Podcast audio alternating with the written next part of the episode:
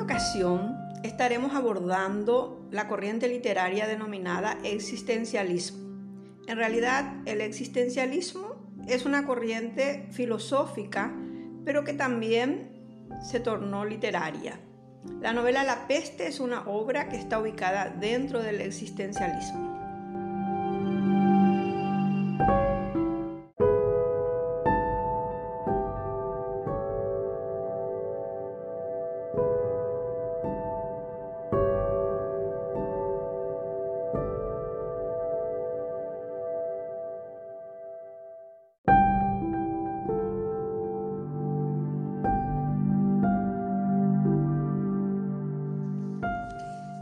Da lugar al movimiento literario del mismo nombre, cuando a partir de la Segunda Guerra Mundial desemboca en las llamadas literatura de la desesperación y literatura del absurdo.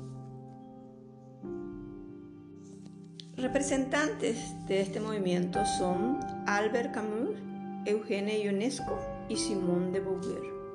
Entre las ideas básicas de esta corriente figuran el ser humano está abocado a la desesperación debido a que vive en un mundo absurdo y que la existencia humana precede a su posible esencia.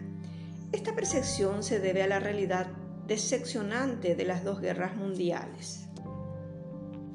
Sin embargo, hay que resaltar que el humanismo existencialista no es una doctrina pesimista. Sabe que por su compromiso el ser humano puede dar sentido a su vida.